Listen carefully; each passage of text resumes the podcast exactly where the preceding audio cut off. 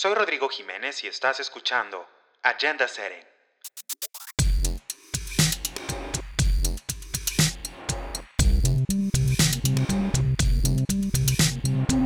Un espacio en el que vamos a discutir sobre los grandes temas, procesos e historias del desarrollo sostenible.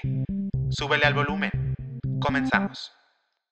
Estoy muy emocionado porque hoy vamos a hablar sobre un tema muy muy interesante y también porque tenemos nueva careta y nueva introducción. Como saben, este espacio es para ustedes y para discutir sobre los grandes temas, procesos e historias del desarrollo sostenible. Muchas, muchas gracias por sus comentarios a través de redes sociales y los invito a que nos sigan dando like, nos compartan y nos dejen un comentario en donde nos estén escuchando, ya sea por iTunes, Spotify o SoundCloud. Y también ya vi que por ahí estamos disponibles en otras aplicaciones y en otros dispositivos. Hoy vamos a hablar de un tema que despertó mucho interés en Twitter y muchas gracias a todos los que participaron en la encuesta para decidir el episodio, el tema del episodio de hoy en Agenda Setting. Seguramente ya saben de qué vamos a hablar, pero si no saben, aquí les cuento. Vamos a hablar de una tecnología llamada blockchain que genera mucho optimismo y curiosidad al mismo tiempo porque sus aplicaciones apenas se están descubriendo y su potencial es enorme. Las transacciones, principalmente comerciales, suceden a cada rato ya sean pedidos, pagos o seguimiento de cuentas, estas transacciones tienen un principio, generalmente pasan por un intermediario y tienen un fin. Sin embargo, el trayecto entre un punto y el otro puede ser opaco, susceptible a errores o ineficiencias, y cuántas veces no hemos escuchado esas historias de terror en las que por un pequeño error de dedo o por fallas de seguridad cierta cantidad de dinero desapareció de una cuenta bancaria o que el comprobante en papel de una transacción fue alterado o se perdió y por ende no hay manera de comprobar que ese pago existió.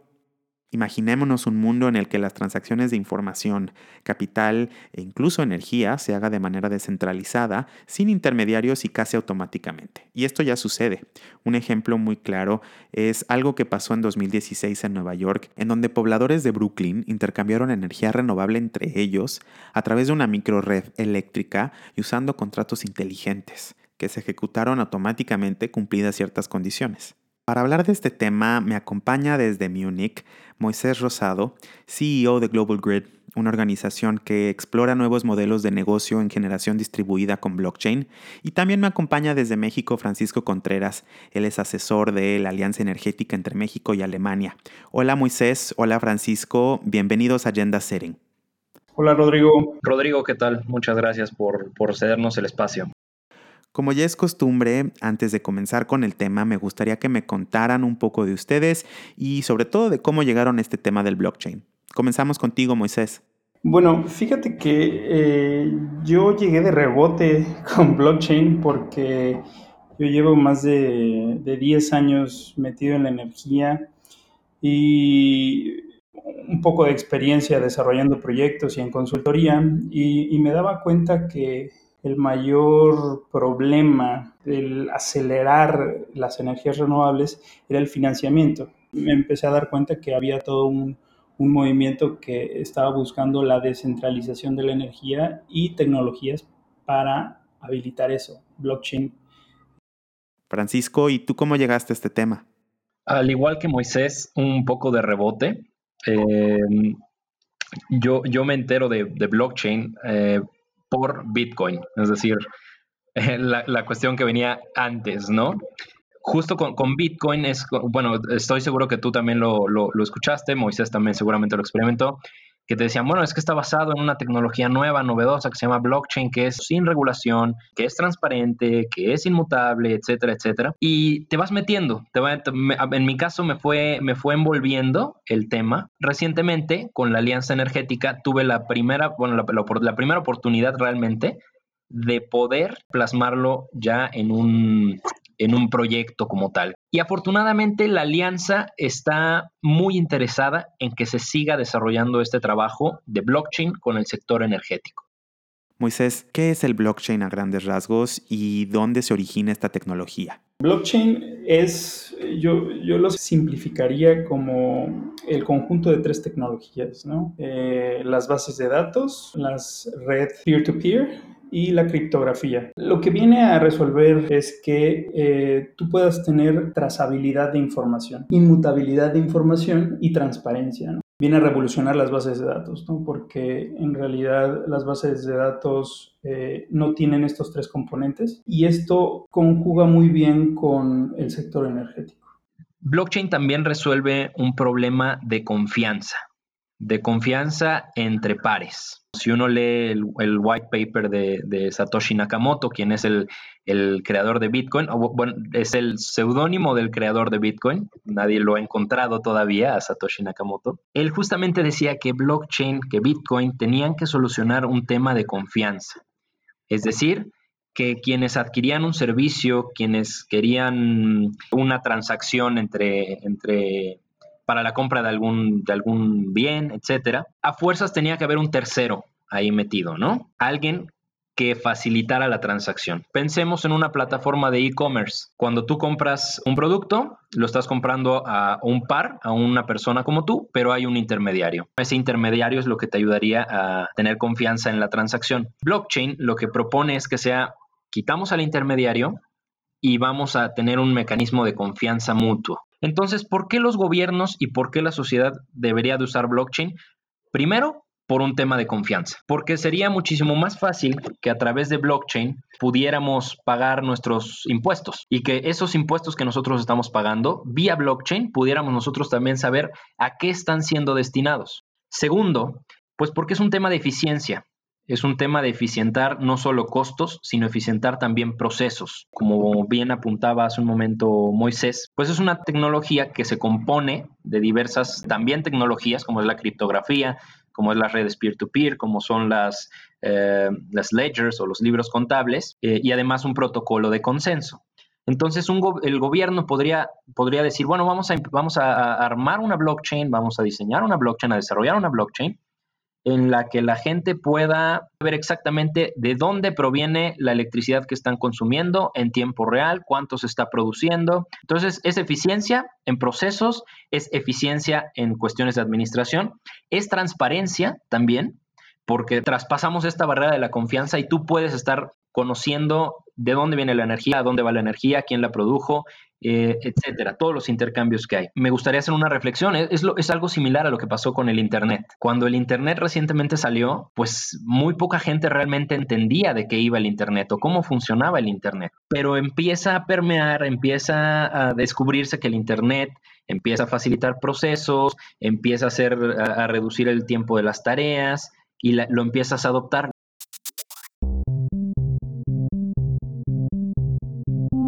Leía en un artículo que quizá uno de los retos del blockchain actualmente es la falta de una misión. Esto es, tenemos una tecnología que está ahí a nuestra disposición con casos identificados para su uso, incluso algunos proyectos piloto ya implementados, pero quizá sin una misión particular que pueda darle impulso y quizá despertar también mayor interés en la agenda pública. ¿Están ustedes de acuerdo con esta premisa? Pues no, no necesariamente, porque una misión simplemente eh, achicaría o de alguna manera reduciría el campo. Todavía es muy nuevo, pero tiene muchos campos de acción. También es una tecnología, o sea, no es, eh, no es la panacea, es simplemente una forma de resolver mm, más transparente, más trazable, más inmutable eh, las cosas. ¿Qué retos identificas para esta tecnología? Primero, que la gente lo conozca, ¿no? Retomando un poco lo que decía este, Francisco, el Internet o el boom del Internet se dio gracias a que eh, otras tecnologías fueron avanzando. Para que el blockchain tome todo su potencial, necesita ir de la mano con otras tecnologías. Necesita estar eh, de la mano con Internet of Things, con inteligencia artificial, ¿no? Yo creo que, yo creo que va, más por ahí. Y, y sobre todo, dar a conocer la tecnología, ¿no? Mucha gente eh, conoce blockchain a través de Bitcoin, como también decía Francisco, eh, pues es el primer acercamiento a esta tecnología, pero en realidad hay mucho, mucho, por, mucho detrás. Hace un par de semanas se publicó Blockchain Meets Energy, soluciones digitales para un sector descentralizado y descarbonizado. Esta es una publicación de la Alianza Energética entre México y Alemania y la Escuela de Regulación de Florencia. Francisco, tú que trabajas para la Alianza Energética, cuéntanos por qué es relevante abordar este tema del blockchain en el sector energético mexicano. Claro que sí, Rodrigo. Mira, em, si uno revisa el valor del mercado de, la tecnología blockchain, el monto es impresionante. En 2018 estábamos en 1.2 mil millones de dólares y se prevé que para 2023 vamos a estar llegando casi a los 25 mil millones de dólares. Es decir, es un mercado que está creciendo y es ahí donde entra el trabajo de la alianza. El entender que hay una tendencia, que hay interés en seguir trabajando con blockchain en todos los sectores en los que uno pudiera pensar que se puede aplicar, medicina, biología, e incluso hay, hay, hay, proyectos muy interesantes en música, hay proyectos muy interesantes en bienes raíces inclusive, siempre necesita estar eh, relacionado con otras tecnologías. El sector energético está cambiando a una velocidad igual o mayor a la que, el blockchain está creciendo. Cada vez eh, permea más el uso de energías renovables, cada vez se, la, transición energética de sistemas basados en combustibles fósiles a un nuevo paradigma de descarbonización, de descentralización y digitalización toma, toma ímpetu. Entonces aquí, si te das cuenta, o sea, yo sin, sin querer acabo de mencionar dos cosas en las que blockchain ya trabaja, que es la descentralización y la digitalización. Tiene mucho sentido para nosotros que considerando los, los retos futuros de los sistemas eléctricos, del sistema energético eh, global y en particular en México, podamos nosotros explorar cuáles son las bondades de esta tecnología y qué es lo que tenemos que hacer nosotros también para sensibilizar a, los tomadores de decisión eh, aquí en México para que se adopte esta tecnología, para que los proyectos pilotos salgan adelante. Escuchaba yo eh, justamente a Jean-Michel Glachon de Florence School of Regulation, cuando le cuestionaban, le decían, ¿cuál es el, gran reto de blockchain en energía? Y él, eh, muy, consciente de, ello y, muy seguro de ello, contestó, es sensibilizar a los reguladores, enseñarles a los reguladores y a las utilidades que hay potencial y que conviene explorarlo y que conviene explotarlo.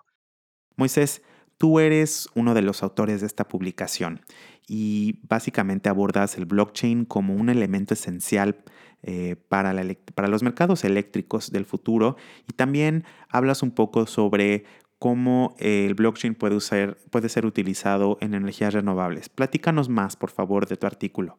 La realidad del paper viene a tocar temas en que eh, específicamente yo veo como modelos de negocio atractivos, ¿no? tanto para el regulador como para los privados. ¿no? México tiene un, bueno, acaba de confirmar que quiere eh, llegar a tener el 35% de su energía para el 2024. Esto es en renovables. Creo que eh, estamos a tiempo para explorar esta tecnología porque en un futuro puede ayudar al sistema eléctrico mexicano a alcanzar mayores niveles. En el artículo toco, toco los temas de cómo centrar al ciudadano, más bien cómo poner al ciudadano en el centro de la transición energética, cómo hacer que una persona esté involucrada en, en tomar decisiones de su energía.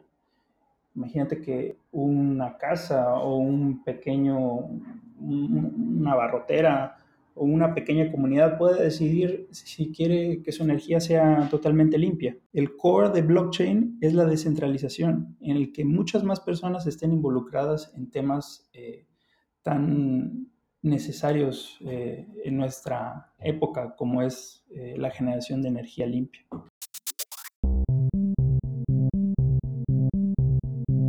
Francisco, como sabrás, este podcast es sobre desarrollo sostenible. Eh, en la misma publicación se menciona el enorme potencial de esta tecnología, el blockchain, para cumplir con la agenda de desarrollo. Algunas organizaciones internacionales, por ejemplo, como el Programa Mundial de Alimentos, están explorando e incluso implementando ya proyectos con blockchain. ¿Crees que esta tecnología pueda acelerar y sobre todo simplificar los esfuerzos para combatir quizá la pobreza o proteger el medio ambiente? Yo estoy convencido, uno, de que la transición energética no es posible si no está acompañada de tecnologías como blockchain, porque justamente la transición energética tiene como uno de sus principios el, empoderar al consumidor y transformarlo en prosumidor. Es decir, una figura que ya no solo consume, sino que también produce y que es el centro de la cadena de generación de energía estamos empoderando al usuario, estamos empoderando al consumidor, estamos empoderándolo de tal forma que ahora él no solo puede decidir qué tipo de energía puede ocupar, sino puede decidir eh, con quién la va a compartir, la energía que él está produciendo, en qué términos la va a compartir. Eh, vaya, hay, un, hay un sinfín de posibilidades para esto, ¿no? Podemos combatir la pobreza con blockchain, podemos proteger el medio ambiente con blockchain. Estoy convencido de que podemos. Ya también hay un proyecto piloto en campos de refugiados en el que a través de blockchain se les otorga un apoyo a los refugiados en estos campos. En, cuestiones de medio ambiente, pues ya también hay proyectos de, de, blockchain. El caso más reciente del que tengo conocimiento es un caso en Chile, que justamente también aparece en la publicación de Blockchain Meets Energy, en el que una startup chilena pone a disposición de las empresas que están preocupadas por proteger el medio ambiente una certificación vía blockchain. Pero si nosotros perdemos de vista la dimensión social que tiene blockchain, en mi opinión, no tiene caso implementarlo. ¿Por qué? Porque es una tecnología que a final de cuentas tiene como elemento central la cuestión social. Creo que estoy totalmente de acuerdo con Francisco. Creo que el core de blockchain es eso, que tiene un tema social muy, muy metido en, eh, dentro de, su, de su núcleo tecnológico. Yo quisiera también poner de ejemplo una empresa eh, que recibió eh, fondos del UNICEF, una startup mexicana que venía a resolver el tema de la falsificación de las recetas médicas en, en México, ¿no? Y venía que a través de blockchain podía eh, certificar la autenticidad y, UNICEF eh, invirtió en esta empresa. Este, creo que es digna de reconocerse. Es una de las puntas de lanza que, que está poniendo a México en, este, en este tipo de temas. ¿Qué futuro le auguran al blockchain? Todo dependerá del regulador, ¿no? O sea, en sectores tan regulados como el financiero, como el eléctrico, como el médico, hay que ir de la mano del regulador, hay que ir de la mano de, eh, de los gobiernos. Solo así es como va a tener futuro esta, esta tecnología. Yo creo que blockchain ha llegado para, para revolucionar. Es una revolución en el sentido de que va a transformar, de que ya transforma las relaciones existentes entre eh, prestadores de servicios, entre pares, entre gobiernos y ciudadanos, entre consumidores, entre prosumidores. ¿Qué futuro le, auguro yo a blockchain, Rodrigo? Yo creo que blockchain, como el Internet, llegó para quedarse.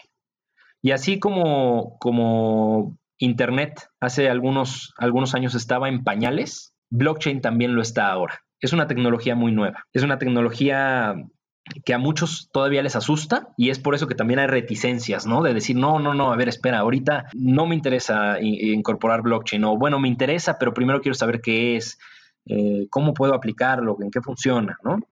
Y, yo auguro un futuro muy exitoso en la medida en la que la gente lo conozca, en la medida en la que la gente lo utilice eh, y en la medida en la que los reguladores, los gobiernos, las autoridades quieran también participar en, la cuestión de blockchain.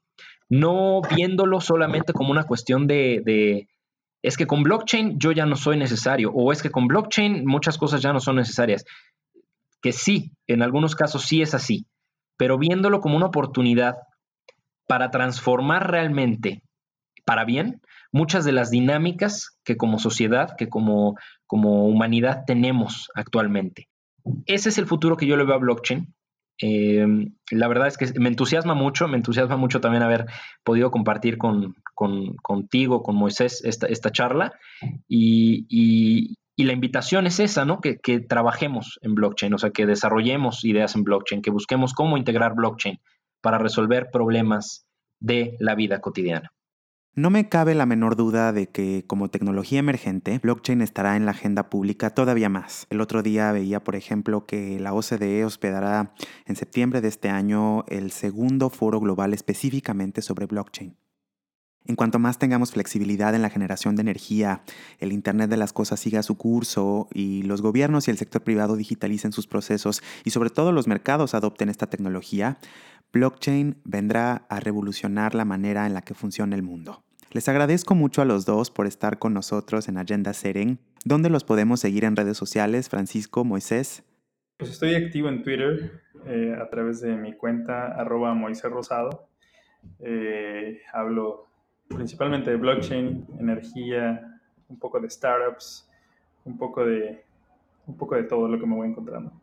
En redes sociales les invito a seguir a la Alianza Energética entre México y Alemania, eh, arroba EnergyMex de, de dedo E de Ernesto. Y en mi cuenta personal, arroba alex-alecón. También, bueno, en, en, la cuenta de la Alianza tuiteamos un poco de todo relacionado con el sector energético. Y ahí vamos a estar posteando en las próximas eh, semanas, en los próximos meses, cuestiones muy interesantes relacionadas con blockchain y con el sector energético. Entonces, les invito a seguirnos en nuestra cuenta. De nuevo, gracias a ambos. Rodrigo, muchas gracias. Muchas gracias, Rodrigo. Un placer por la invitación. Para todos los que nos escuchan, el siguiente capítulo estará buenísimo. Platiqué con el director ejecutivo de The Lancet Countdown, una organización que se encarga de estudiar los efectos del cambio climático para la salud. Así es que no se lo pierdan y nos escuchamos en la próxima.